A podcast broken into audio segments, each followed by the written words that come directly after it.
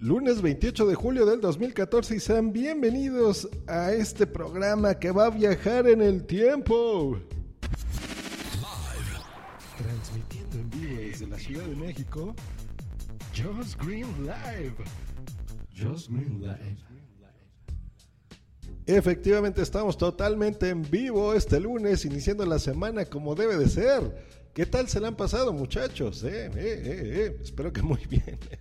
Pues sí, bienvenido a estas locuras de este programa que vuelve a sus raíces a transmitir en vivo. Lo hacía, por supuesto, regularmente, pero hoy quiero hacerlo ya de forma permanente, en la medida de lo posible.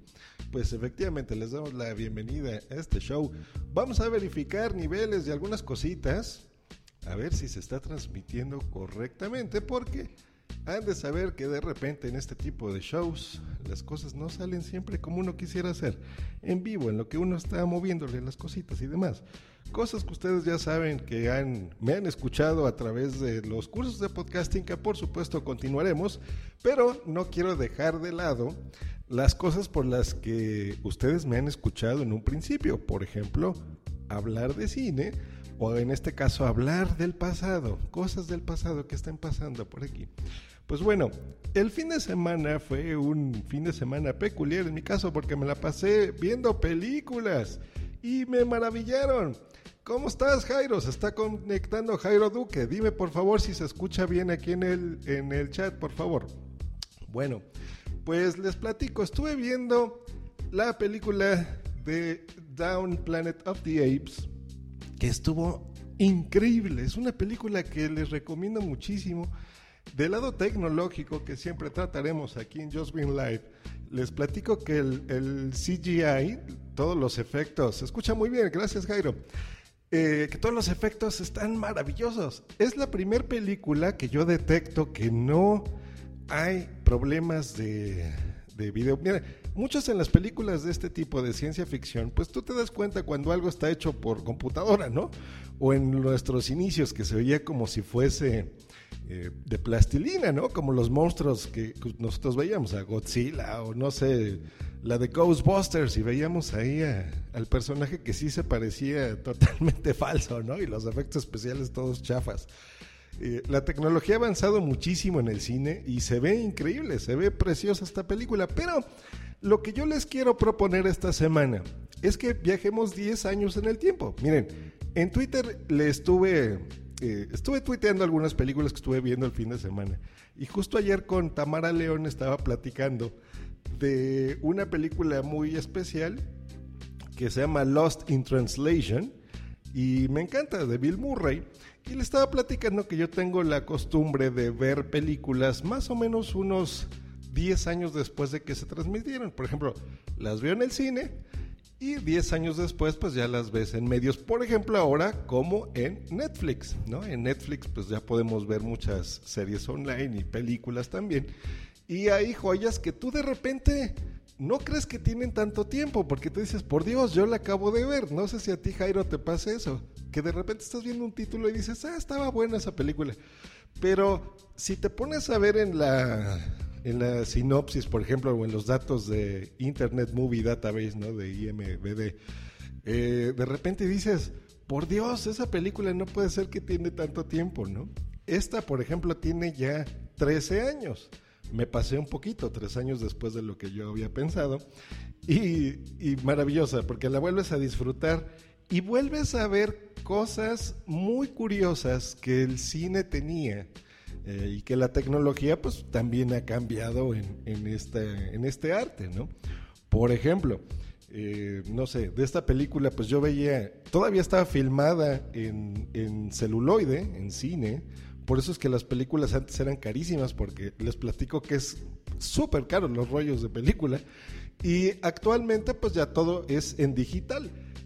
A mí me gustan mucho las películas que se ven así en cine, porque eh, en, esa técnica antigua, porque todavía tiene el grano hace que se vea espectacular, se ve fotográficamente muy bonita, muy bonita. Eso es lo que me gusta de, ese tipo de películas. Eh, por ejemplo, de esa, no sé, retratan, ustedes me conocen, yo no les doy spoilers de aquí, pero les platico que, por ejemplo, esta es una película de Sofía Coppola que ha hecho a mí me gusta, me gusta mucho, por ejemplo, su ópera prima de Virgin Suicides, es increíble y es una película muy buena. Y esta, pues bueno, la dirige, la escribe. Y, pues bueno, todavía descubres cosas, ¿no? De tus, eh, eh, en este caso, cineastas favoritos. Yo, por ejemplo, la primera vez que veo una película, me fijo mucho en la historia, más que en los detalles. Y la segunda vuelta, que la, vuelvo a, visualizar, pues ya me fijo más, por ejemplo, en detalles técnicos, ¿no? Y obviamente disfruto la historia, pero ya vuelvo a ver cosas que en su momento no me había fijado, ¿no? pongo atención a este tipo de detalles. Y eh, pues son cosas que por eso yo recomiendo que 10 años después uno vuelva a ver las películas, ¿no? Por ejemplo, no sé, eh, la misma música, ¿no? Que ponían, pues tú escuchabas los soundtracks de aquella época, eh, los comparas, la música nueva que vuelven a poner. En este caso, que la película trata sobre una persona que está en Tokio por X motivo, que no diré, eh, y se encuentra con otra persona, pues te fijas cómo, por ejemplo, era la tecnología de las ciudades en esa época, ¿no? Por ejemplo, Neon era muy como Las Vegas de los 70 que todo era de neón y luces así bien curiosas y eso es maravilloso, ¿no? De ese tipo de producciones. Eh, Scarlett Johansson, que sale ahí guapísima de hace 14 años, y, o sea, dices, pues le han sentado muy bien los años todavía posteriores, pero eh, bueno, vamos a ver aquí un ratito qué nos están poniendo aquí en el chat de Twitter. Boom, si Boom se pone, los descubrí se quedaron picados con el especial de Rola Tweet y decidieron seguir sin mí. No, ¿cuál Rola Tweet? Comerciales de tus programas aquí, Boom, si Boom.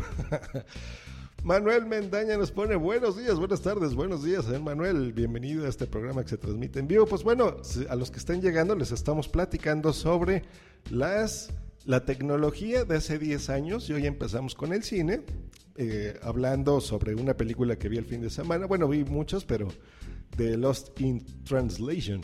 Eh, sobre el símil, por ejemplo, de la nueva del planeta de los simios, que les recomiendo muchísimo que vean, por supuesto, pero como también hay, joyas como esta, en donde tú te fijas la tecnología de la época y con la tecnología actual, desde cómo se filmaban, desde la historia, la música, eh, pues la vida misma que había alrededor de estas películas, como por ejemplo el tipo de televisiones que tenían, los celulares con los que se manejaban, los teléfonos móviles, dicen en España, y cosas por las que tú de repente dices, bueno, pero ¿por qué una película cuesta tanto, no? Yo, por ejemplo, aquí vi a Anna Faris, que les debe de sonar por las películas estas de una loca película de cualquier estupidez, ¿no? Una loca película de miedo y películas similares, eh, las de Scream.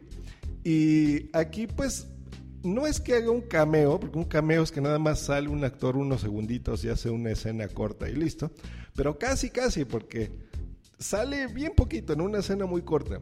Imagínense, o sea, son prácticamente 20 segundos que tú la estás viendo ahí. Y dices, pues mira, es una película que se grabó y se rodó en Japón. Entonces es, contrátala, págale el sueldo, transportala, hospédala, eh, todo lo que requiere una producción de este tipo y que haga ahí su tontería de 20 segundos y pues bueno, ahí es donde uno dice, bueno, pues efectivamente cuestan 100 millones, ¿no? Nos está poniendo aquí Manuel Mendaña en el chat que le encantó Lost in Translation. Qué buen gusto tienes, Manuel, porque digo, por algo escuchas Just Green Life. Te gustan buenas películas. Y pues sí, a mí también me encanta mucho esa película. Pero bueno, luego Recuerden, otro buen ejercicio de estas películas es, recuerden cómo era su vida hace 10 años. Hace 10 años, pues bueno, ustedes seguramente no teníamos ni iPhones, ni smartphones, ni nada, la tecnología era muy distinta. Eh, la música la, consumíamos de otra forma, los programas como estos pues no existían, los podcasts como tal, eh, mucho menos en vivo, ¿no? Y a veces hacer estos experimentos sociales te, hacen dar cuenta cómo ha cambiado las cosas, ¿no? Eh, no sé, por ejemplo, algo curioso que vi en la película es que socialmente era permitido, por ejemplo, fumar en interiores. Eh, en Tokio, pues retratan mucho estos arcades, ¿no? Estos lugares donde tú vas y juegas con las típicas maquinitas o chispas, como decimos, que son videojuegos. Eh, y pues ahí todos, o sea, era normal ver ahí a los muchachos eh, estar fumando y tomando una cerveza y eh, el mismo Bill Murray pues anunciaba ahí un whisky, ¿no? Que era el whisky, ¿cómo se llamaba? Santoro, por ejemplo. Eh, y pues todo el tiempo se la pasaban en interiores, por ejemplo, con su puro, con su whisky, etcétera, ¿no? Era socialmente aceptado, pues hacer este tipo de cositas, ¿no? Y bueno, hay, hay películas, no, no estoy hablando que que se vayan más allá de unos 20 o 30 años, ¿no? O sea, no, no estamos hablando de ver la primera de Cazafantasmas. Es algo muy curioso que ustedes de repente piensan que, que no tiene tanto. Es curioso, no sé si solo sea mi caso, pero por ejemplo, yo vi esa de Lost in Translation en su momento en el cine. Y ahorita que estaba en, en, Netflix, dije, pues a ver, le voy a echar otro ojito. Y por Dios, ¿no? Qué cosa tan, tan curiosa. Pero bueno, Vamos a saludar aquí a la gente que esté en el chat. Nos pone Jairo Duque que sí, a mí también. En español se llamaba Perdidos en Tokio. Mira, por lo menos no le pusieron una traducción imbécil, como yo soy Pepito y me gusta comer helados, porque ya ven que luego las traducen horrible. El señor Manuel Mendaña nos pone, en España no se tradujo la película. Ah, mira, o sea, propusieron el título original, ¿no? Lost in Translation. Eso, eso lo estuvimos hablando justo con, ¿con quién fue? Con Char Blue en otro podcast que, que sí nos estaba platicando eso, que es muy curioso, que a veces les ponen el título original y muchas veces pues le ponen cualquier otra tontería y pues bueno, me da gusto que en ciertas cosas lo dejen así. Eh, pero bueno, pues ahí estuvo el comentario de esta semana. Iniciémosla muy bonito.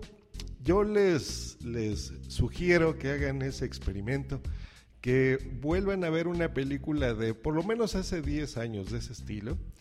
Eh, van a encontrar cómo el mundo era totalmente distinto hace que en su mente no ha pasado tanto tiempo como 10 años y todas las cosas bonitas. A nosotros que somos geeks, pues bueno, le vamos a prestar atención a cosas, por ejemplo, como la tecnología que utilizaban los actores, a la misma técnica con la que se filmaban las películas, a, por ejemplo, muchos efectos especiales que tenían eh, eh, pues cabida, ¿no? En, cómo realizaban este tipo de películas, por ejemplo.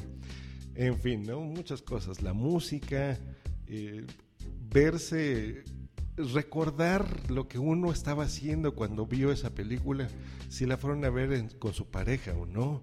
Yo creo que es un experimento interesante, ¿no? Echar un ojo, dar en el tiempo, viajar al pasado, por lo menos en el cine, que esa es una de las cosas que yo amo de él, y revisarla, ¿no?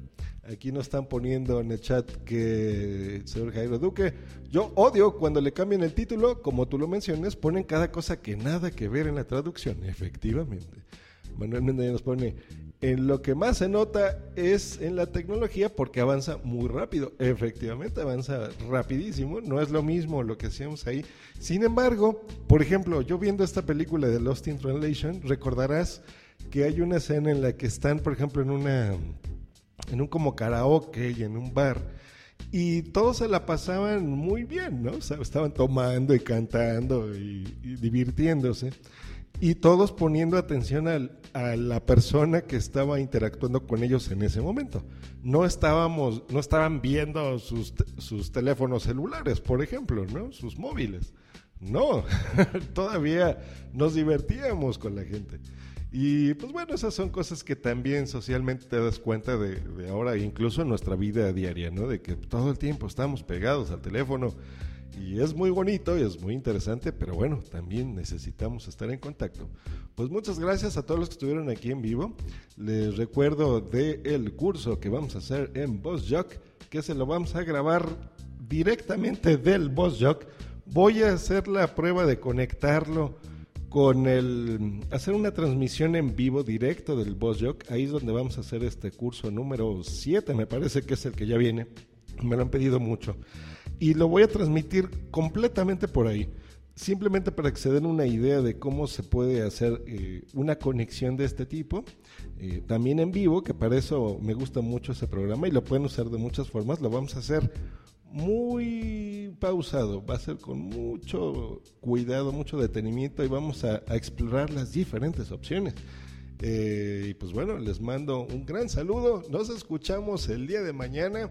Pásensela muy bien. Comparten este podcast si les gusta a la gente eh, que le gusta la tecnología y el cine en este caso. Y nos escuchamos próximamente. Hasta luego y bye. No se te olvide contactarme en josgreen.me.com y twitter.com diagonal josgreen. Josh Green. Bye.